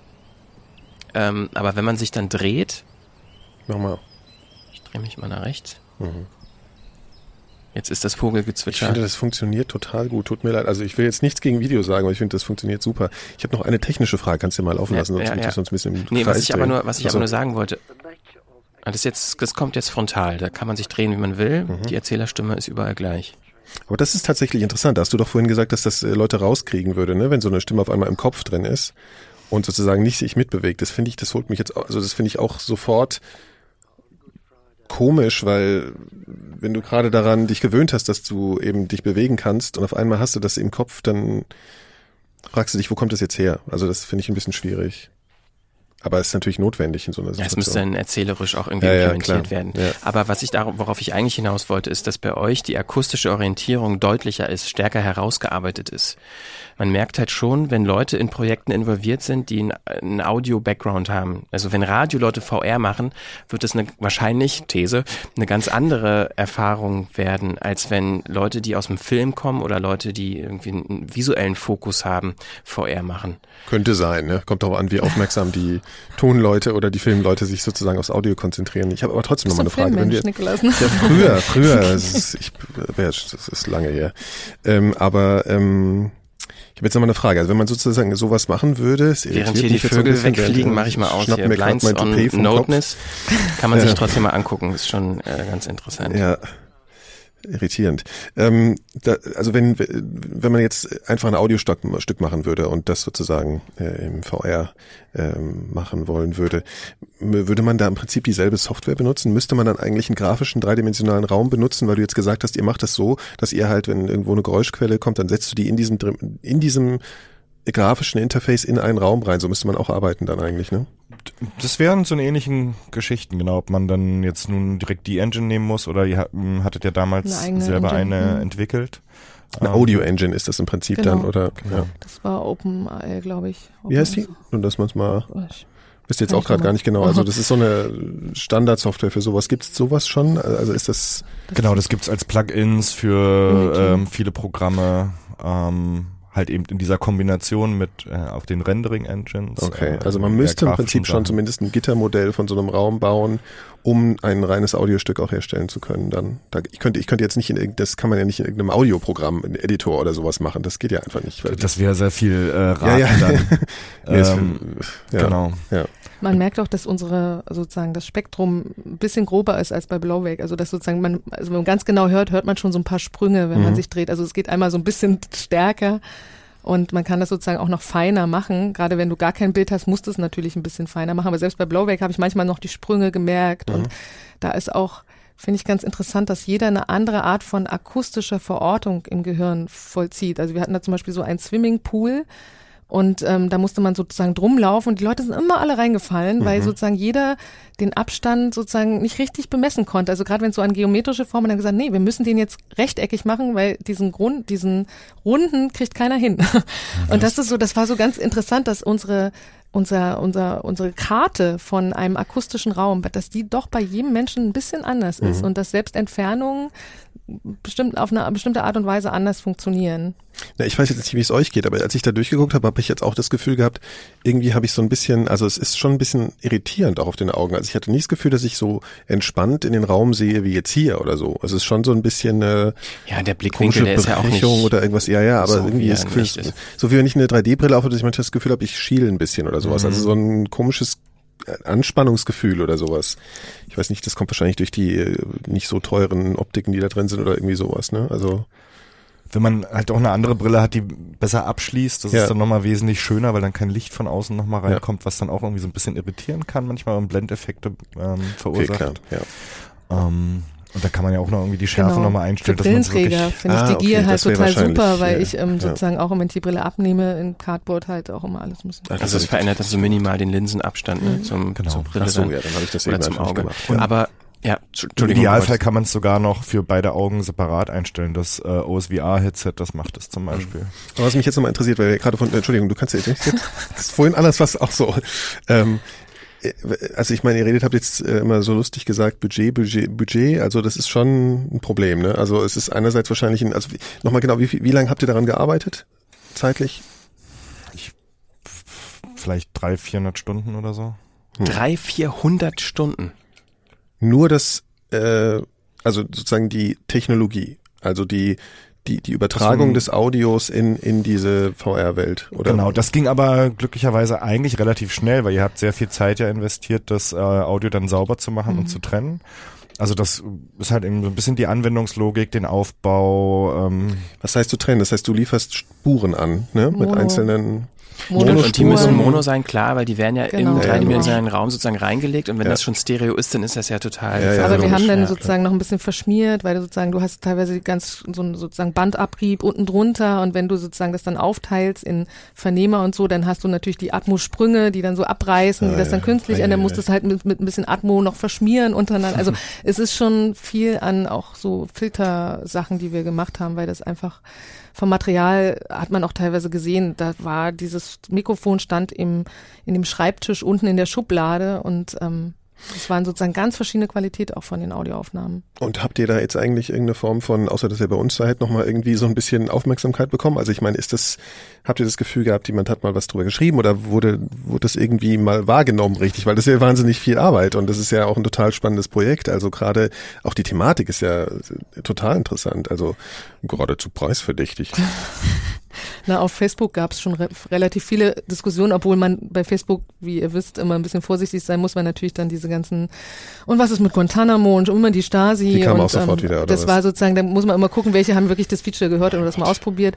Und was was ich mich erstaunt hat, dass doch weniger Leute als gedacht ein Cardboard mal von irgendeiner Zeitschrift zu Hause liegen haben. Also da hätte ich noch gedacht, das haben ein paar noch so rumliegen von einer CT oder was auch immer, dass dann man schon sagen müsste, hier und ihr könnt mal ausprobieren, ich bringe mal was mit oder so, dass weniger als gedacht das haben. Ja, aber ich glaube, das liegt auch wirklich daran, dass halt ganz viele Leute einfach die Inhalte, die bisher dafür angeboten werden, einfach nicht interessant finden. Mir geht's nämlich genauso. Ich bin überhaupt kein Spieler mehr. Ich finde es irgendwie theoretisch interessant, Computerspiele. Aber ich habe auch so ein Ding schon gehabt und ich glaube, wie gesagt, ich habe es noch nicht einmal aufgehabt, weil ich einfach dachte, dass mir die, die Inhalte bisher einfach auch zu infantil oder irgendwie, ich habe auch Vorurteile gegenüber Computerspielen und so. Also, ne, dass das einfach irgendwie nicht so mein Ding ist. So und da hätte ich sofort, glaube ich, mal einfach was ausprobiert, wenn sowas sozusagen da gewesen wäre. Es natürlich auch schade, dass ihr irgendwie keine Distributionsmöglichkeit habt, das sozusagen damit zu verteilen oder vielleicht auf irgendwelchen Kongressen mal oder so, keine Ahnung. Was. Klar, also wir stellen es ja bei der Republika vor Ah, und ähm, also so, so Facebook, Twitter und so, also Social Media lief eigentlich ganz gut. Da hat Mhm. uns die Kultur auch mit einer Seite dann nochmal, da hat ein bisschen gepusht und so. Also das, da waren wir schon erstaunt, dass da doch so viele Mhm. Drauf reagiert haben. Also ja. Ja, also die, die Budgetfrage, die habt ihr jetzt noch nicht beantwortet. Ähm, also ihr mü müsst ja keine Zahlen unbedingt nennen, was, wenn ihr nicht wollt. Aber äh, was ich halt interessant fände, wäre, angenommen, Budget wäre kein Problem. Ne? Absolute Traumwelt. Was, was wäre das denn für ein Budget, was man wirklich haben müsste heutzutage mit, den, mit der Man- und Women Power, die man bräuchte und auch äh, Technologie, um so eine VR-App zu machen mit einer Experience, die wirklich also State of the Art wäre. Mit 360 Grad. Und fair VR. bezahlt. ähm, Also man kann als Hausnummer mal vielleicht diese Guardian 6x9 App äh, sich anschauen und da war eben halt das auch nicht notwendig, Avatare zu bauen. Ähm, man war halt eben wirklich noch alleine, einfach nur in einem Raum, in dem Sachen passiert sind. Und die hatten halt eben die schöne Konstellation, dass sie sich wirklich über viele Detailfragen ein bisschen mehr Zeit nehmen konnten und mehr Leute einfach da hatten, die ähm, zusammengetragen haben und gebaut haben. Und 500.000 hatten die, oder? Ja, ich glaube, das lag Pfund so im, oder? 500.000 Pfund. im irgendwie oder? 300.000 bis 500.000 Bereich oder so. Mhm. Also das ist ein astronomisches Budget. Wow, das hätte ich jetzt auch nicht gedacht, dass es doch so Und das viel ist trotzdem ein k- ein kleiner Raum, so sozusagen, wo auch jetzt, wo du jetzt nicht außerhalb des Gefängnisses unterwegs bist, sondern wirklich dieser Raum mit dem Klo und sozusagen, da passiert natürlich noch mehr an Interaktion. Das ist alles sozusagen noch mal ein bisschen, aber Weil es so viel Avatare. Arbeit ist, also so für, für also menschliche Zeit beansprucht oder warum Ja, ist ich denke, so da kommt auch die ganze Recherchearbeit, die wird da mit drin verrechnet Mhm. sein, äh, Mhm. sich die O-Töne von den ehemaligen Insassen ranzuholen, dort die Features zu machen, das ja, aber Marketing. geht in der Regel nicht in die Hunderttausende, sonst hätten wir auch bei den Radio-Features aufwendigen noch mal andere Budgets oder aber, so. Aber das ja. ist schon aufwendiger, als wenn man jetzt einfach nur 360 Grad irgendwas machen würde. Das ist einfach diese richtige oder die computergenerierte VR ist einfach nochmal eine ganz andere, ein ganz anderer finanzieller Aufwand, als jetzt irgendwo ähm, zur Gedenkstätte zu fahren, abzufilmen Mhm. und inszeniertes Audio drauf zu packen. Ja, klar. Aber genau deshalb finde ich es eigentlich so fast schon merkwürdig, dass noch nicht so richtig experimentiert wurde, wie VR Audio-Only funktionieren kann. Weil ähm, um wirklich eine, eine visuell fotorealistische, meinetwegen, oder eine sehr ähm, immersive ähm, Simulation hinzubekommen, ist es ja sehr viel Aufwand. Computergenerierte Welten, die toll zu machen, ist Aufwand. Aber eine akustische Inszenierung zu machen, die, die macht ja das Radio schon seit Jahr, Das hast seit aber ist, Jahrzehnten. ja, aber das ist halt dieselbe Diskussion, Fernsehen, Radio. Also ja, aber warum versucht, also warum gibt's da irgendwie, also ich kenne zumindest, vielleicht kennt ihr ja was, aber eine rein äh, ja, VR-Audio-Experience. Ich glaube, die Eingabemöglichkeiten sind halt natürlich auch noch so ein Ding, ne? Also die Interaktion zu machen, äh, sobald du anfangen musst, hier irgendwie so zu machen, während du was hörst, ist es irgendwie schon vorbei, glaube ich, oder jedenfalls nicht mehr so spannend. Aber man, man braucht ja nicht unbedingt eine in dem Sinne interaktive Hm. ähm, Ebene. Das reicht ja auch, wenn man eine Geschichte so erzählt, dass halt verschiedene, also dass der Sound, jetzt mal ganz äh, einfach gesprochen, da- dass Sound und, und Worte aus verschiedenen Richtungen kommen, den man sich zu- und abwenden kann. So. Also das wäre ja schon mal eine ne Form, erzählerisch zu experimentieren, wie das, wie das eine Geschichte verändert. Ich weiß halt nicht, inwiefern die Steigerung wirklich von VR, Audio VR gegenüber von einem guten, stereo, abgemischten, experimentellen Stück oder was auch immer, ob das nochmal so einen riesen Unterschied machen würde für die Leute oder ob das sind ja nicht alle so Audio-Nerds wie wir. Also das ist die Frage, ob sich das sozusagen rentiert, wenn man dann halt schon ähnlich arbeiten muss, in einem ähnlichen Aufwand. Das ich glaube ja auch, du musst dich bewegen können. Also ich habe sozusagen bei dieser Hotellobby von Blaubeck, Entschuldigung, dass ich immer wieder mit anfangen, aber da musstest du ja hinten zum Fahrstuhl kommen und du musstest, klar, mit diesem Interface dich da bewegen, aber da ist der Kellner gegen dich gerasselt. Dann wusste, okay, Richtung Bar wurdest du angesprochen und so, aber du musstest sozusagen schon diese Lobby überqueren mit einer irgendeiner Form von Interface. Du musstest sozusagen klar machen, dass du da läufst und du musst sozusagen ab bestimmten also dann musst du wirklich so eine äh, Audio-Augmented Reality Ja, bauen. aber man könnte ja auch sich Inhalte und Geschichten suchen, in denen man von vornherein schon beweglich eingesch äh, bewegungstechnisch eingeschränkt ist. Also es gibt solche Ähm, Sachen ja schon, ja. ne? Das gab's früher. Ich muss gerade an was denken, was äh, Tim Pritloff mal So im Podcast erzählt äh, hat. Nee, der hat früher mal bei was mitgearbeitet. Ähm, das hieß die Villa.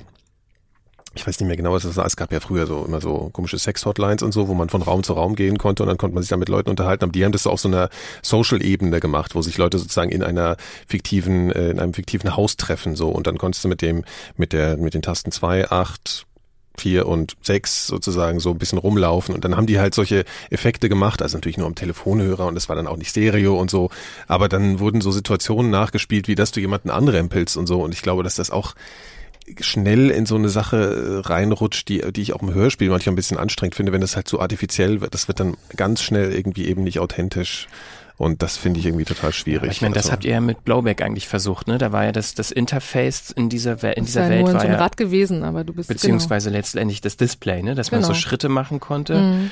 Rechter Daumen, linker Daumen war dann Mhm. so jeweils der Schritt vorwärts. Und ähm, das hat schon auch funktioniert vom, vom Interface. Also fassen wir zusammen, Christian, du hättest das unbedingt gerne. Der Rest ist äh, skeptisch oder Aber- ermattet von der, von Um der vielleicht noch Arbeit. weiterzugehen, ich könnte mir gut vorstellen, dass wenn man das mit Brain-Computer-Interfaces verbindet. Also sprich, du hast so ein EEG-Headset, was relativ gut schon ist und jetzt nicht mehr mit sieben oder acht Sensoren funktioniert, sondern wo du so eine Art Band hast und deine Form von Involviertheit, deine Aufregung, das wird alles erfasst, ne? sozusagen, ob du relativ entspannt bist, ob du aufgeregt bist, ob du ängstlich bist. Und wenn man die Gefühle als Feedback in sozusagen so einen Audioraum mit aufbaut, also wenn jemand sozusagen dich ganz anders anspricht, na, aufgeregt, warum denn? So, ne? Also du kannst psychologisch Mhm. ganz anders arbeiten, wenn, wenn deine Emotionen erfasst werden. Und wir haben teilweise die Hardware schon, die das gut kann. Und wenn das sehr kom also kombiniert wird, dann kann ich mir Audio und Brain-Kopplung noch fast schöner vorstellen als Da kriege ich jetzt schon ein bisschen Angst, wenn ich da Sachen. an. Na, aufgeregt? Ja. das stimmt. Ja, ja, ja. Und das so einfache Sachen gehen ja schon. Und- da gibt's so, so ein Spiel, wo man sozusagen einfach nur so, man läuft so als Ameise und wenn das registriert, dass du sozusagen abgelenkt bist, dann fährst du als Ameise in den Fluss.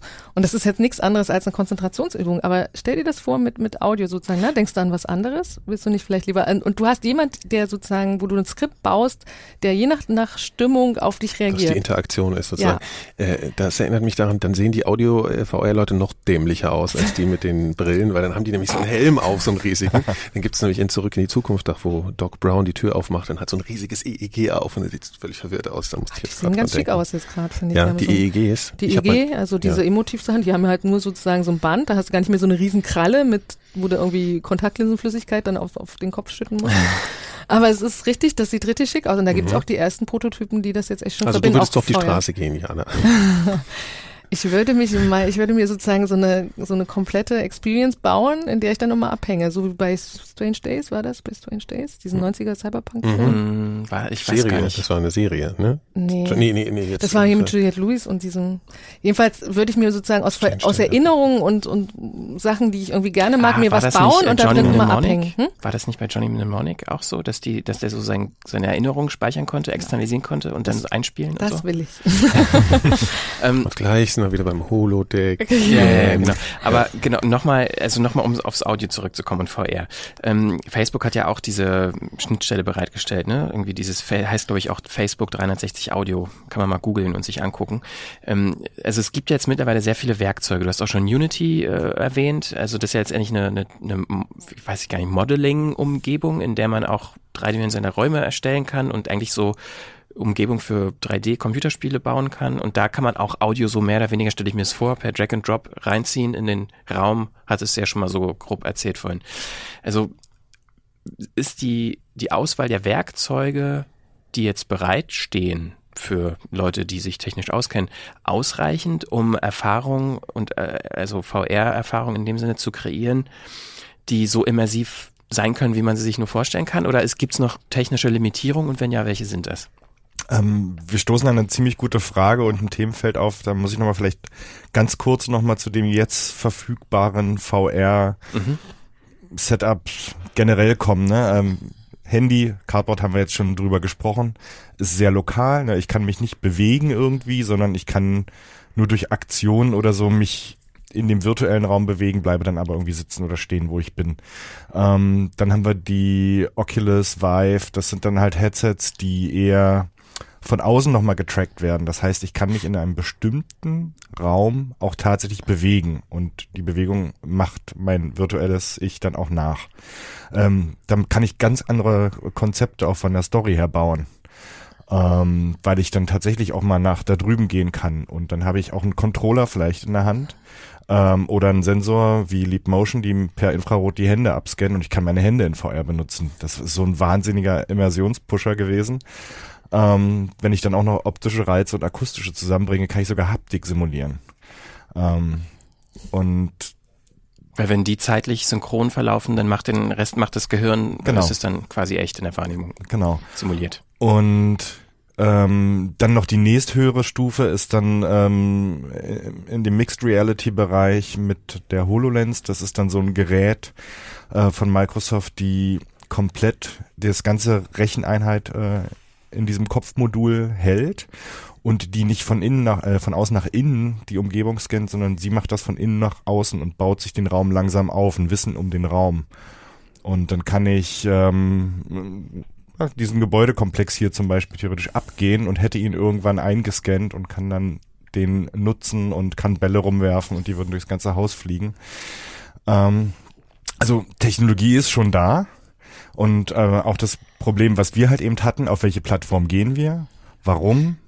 Ähm, und was kann letzten Endes der der User dann da drin machen? Und wie sinnvoll ist das Ganze? Und das sind eigentlich die Hauptfragen, sind äh, nicht technischer Natur, weil mittlerweile haben wir ganz gute Lösungen für die Probleme.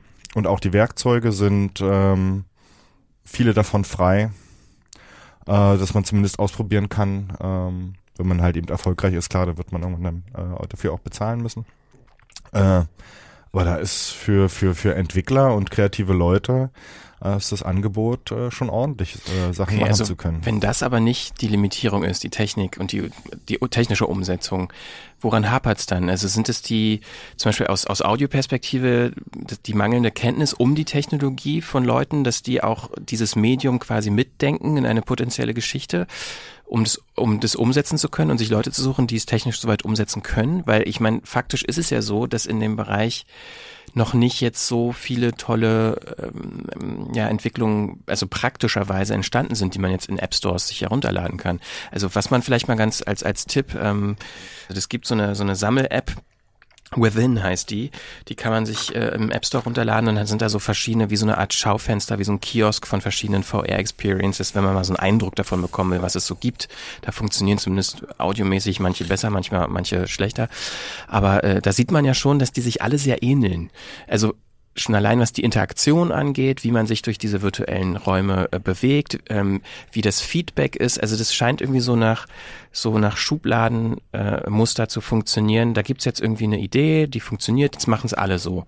Aber irgendwie was was wirklich Neues oder was so diese Erfahrung so in so einen nächsten Schritt überführt, habe ich zumindest jetzt noch nicht gesehen. Vielleicht kennt ihr ja empfehlenswerte. Das ist ja auch ein neues Medium. Na, aber so weniger, neu ne? ist es irgendwie Naja, nicht. aber schon, naja, aus wir deiner Sicht jetzt vielleicht nicht, ne? Aber geh mal rum und frag dich mal auf der Straße nach VR rum oder so. Und auch so, also ich glaube, du musst halt eine völlig neue, ich weiß nicht, wie es euch jetzt ging, aber man muss schon auch, oder gerade du, Jana, auch in Bezug auf Geschichten ja auch anders denken auf einmal. Du musst ja nicht völlig auf eine andere Erzählweise, hast du ja auch vorhin erzählt.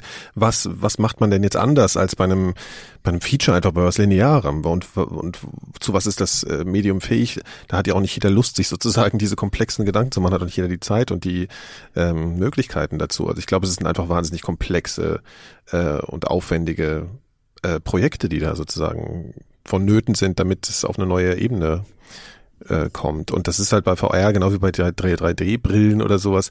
Da wird halt erstmal Effekte, werden erstmal rausgeschmissen, werden die Leute erstmal irgendwie mit so einem Feuerwerk bombardiert und sagen, guck mal, toll, toll, toll. Aber ja, bis dann mal sowas rauskommt, also das finde ich ja schon mal ein gutes erstes Beispiel hier. Wie viel Zeit hast du da eigentlich investiert, Jana? Boah. Ich kann es irgendwie nicht mehr unterscheiden. Ich habe das Gefühl, ich hätte zum Schluss die Weihnachtsfeier in der Stasi-Unterlagenbehörde. Ich kannte die alle schon. Und es war sozusagen die Archivarbeit war sehr langwierig. Weil hast man du da immer alleine gesessen und hast dir die Verhöre angehört? also mit Martin zusammen, genau, und halt mit dem Archivar, den man zum Schluss auch kannte. da hat man dann immer gesessen und es gab noch so einen Leseraum. Mm, Das war auch irgendwie eine ganz komische Stimmung, weil man teilweise da immer mit den Leuten saß, die da auch wirklich ihre Akten angeguckt haben. Und dann gab es da so eine richtige Aufseherin vorne, die das auch immer so kontrolliert hat, genau was man wie angeguckt hat. Und irgendwann bin ich mal hin und habe gefragt, warum eigentlich so diese große, der große Druck. Und die meinten, dass die hatten schon Leute, die dann irgendwie ihre Akte kurz aufgegessen haben oder so. ne? Also man, man spürt, man sitzt da sozusagen mitten in der, in der Geschichte drin, in diesem Krass. Raum. Man ist umzingelt von Geschichten. Das hat viel Arbeit gekostet. Das Das da heißt, man sieht da auch die Unikate, also die Originale. Das heißt, Nee, das bekommt, also man, dadurch, diese Akten bekommt man als ähm, Ansichtsexemplar und kann die wie in so einem Lesesaal sich dann sozusagen das heißt, es sind angucken. Kopien oder? Nee, also Nee. die, die, die Audios sind Kopien, aber die Akten, da bekommst du die richtigen Akten Mhm. von den Wohnungsdurchsuchungen, von den Protokollen und so weiter. Und ja, das hat, das war schon, für mich war das eine Hauptarbeit, da erstmal zu suchen, ähm, gibt es irgendwie Akten zu Uwe Hedrich, zu den Audioprotokollen, wie viele, bringt das was für die Geschichte, braucht man das Dokument in VR, ja oder nein und solche Das habe ich gleich vorhin noch nicht so richtig kapiert. Äh, dieser Protagonist, war der von vornherein klar oder bist du erstmal auf die Suche nach einem Protagonisten gegangen oder so? Also, Erstmal auf die, auf die Suche. auf die also wir haben Suche. uns ganz, ganz viel angehört und Ja. manches wirklich ausgeschieden aufgrund von Qualitätssachen. Und ich hatte noch so einen, einen Fall, der hat mich sehr berührt. Der muss wahrscheinlich so eine Art Schulungsmaterial ähm, gewesen sein. Da war irgendwie eine Frau, die war eine Frau von einem Stasi-Offizier. Da hat der Mann seine eigene Frau angezeigt, weil sie sich kritisch gegenüber der Stasi geäußert hat.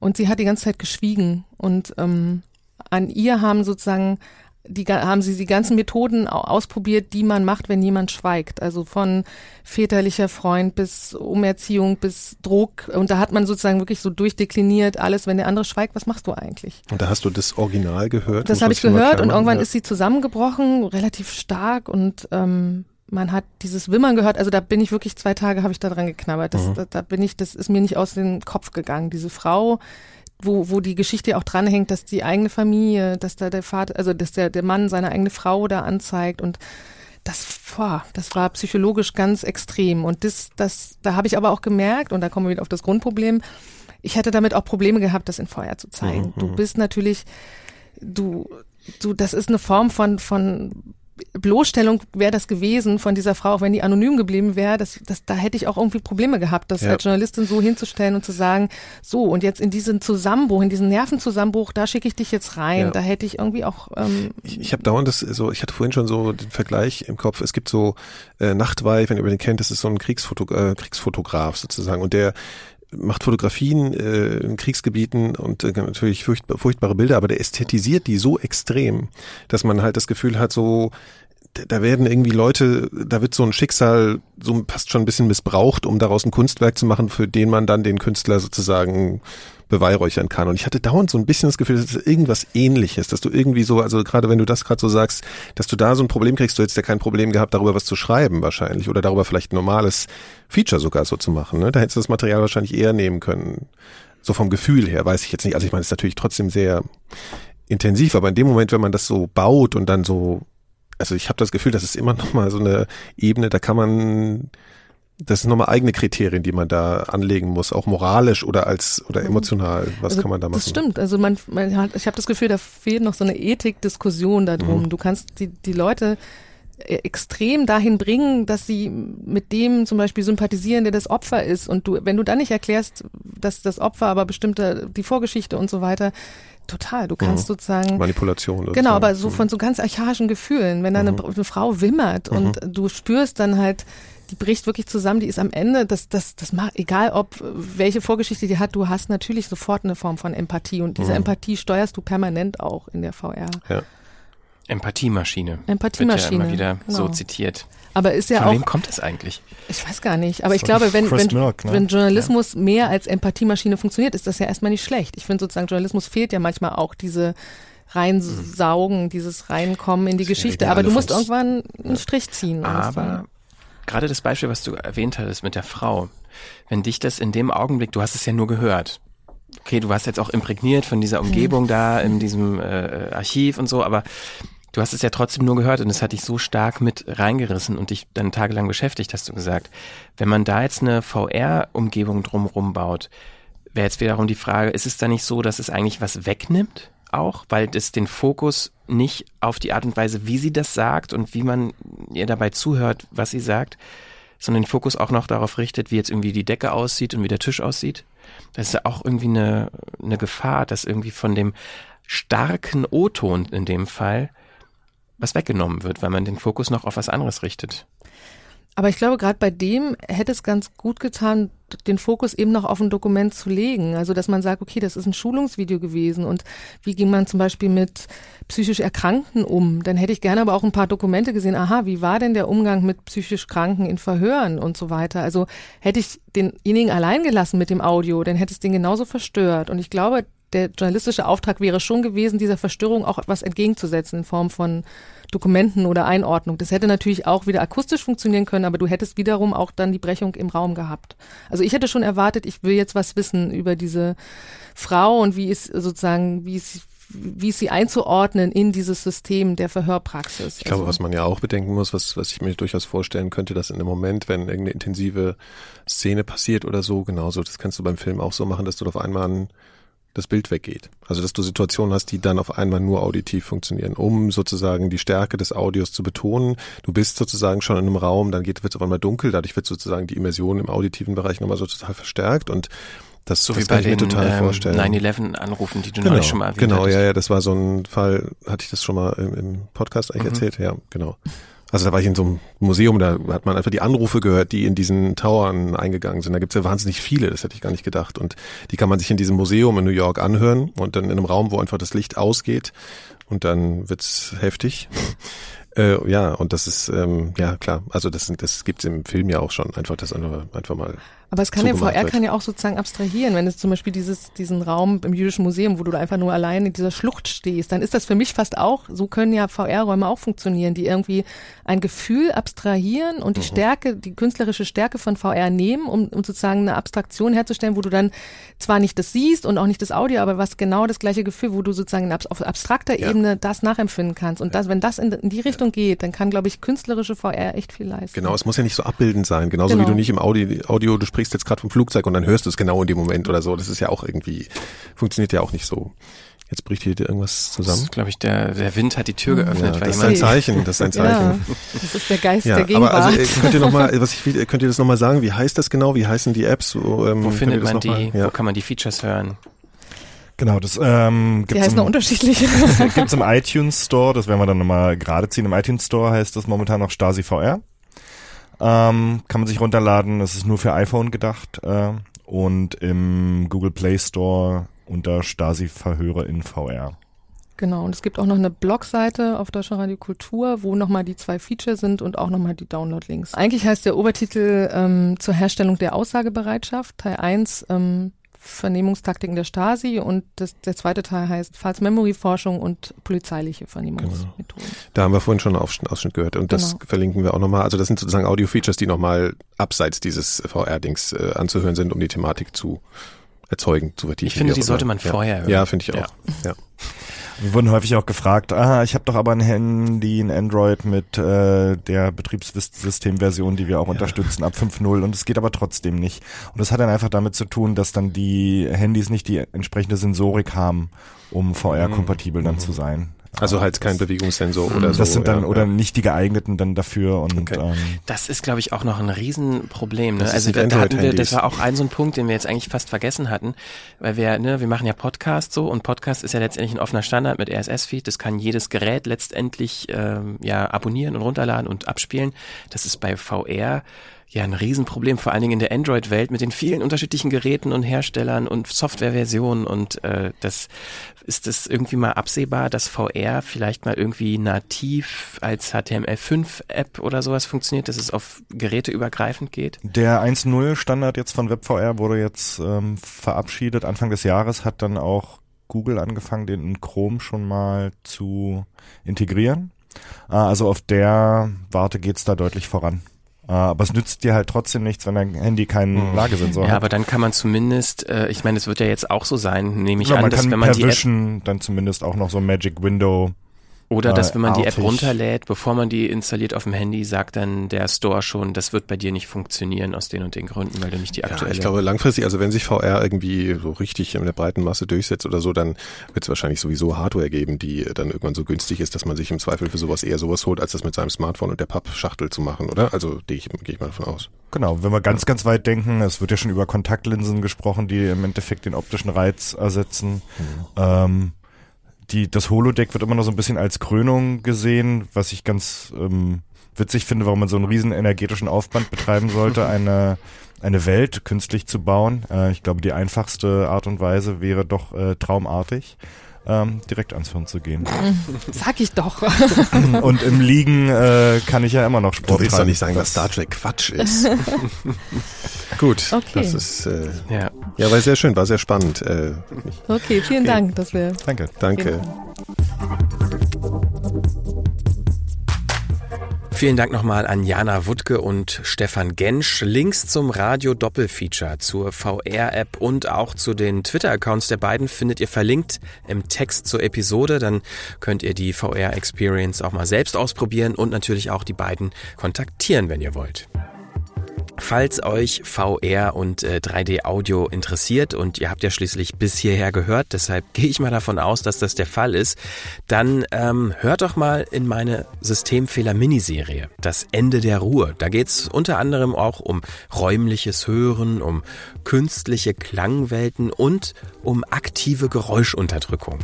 Und, und ich finde es einfach völlig faszinierend, einfach das Gehör ausschalten zu können und kabellos wie die ja sind, dann auch damit rumlaufen zu können. Dann habe ich dann natürlich noch den Vorteil, also außer dass ich ganz ausmachen kann, habe ich verschiedene Programme.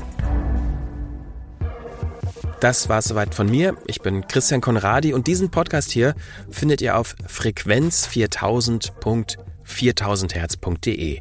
Danke fürs Zuhören und bis zum nächsten Mal. Tschüss.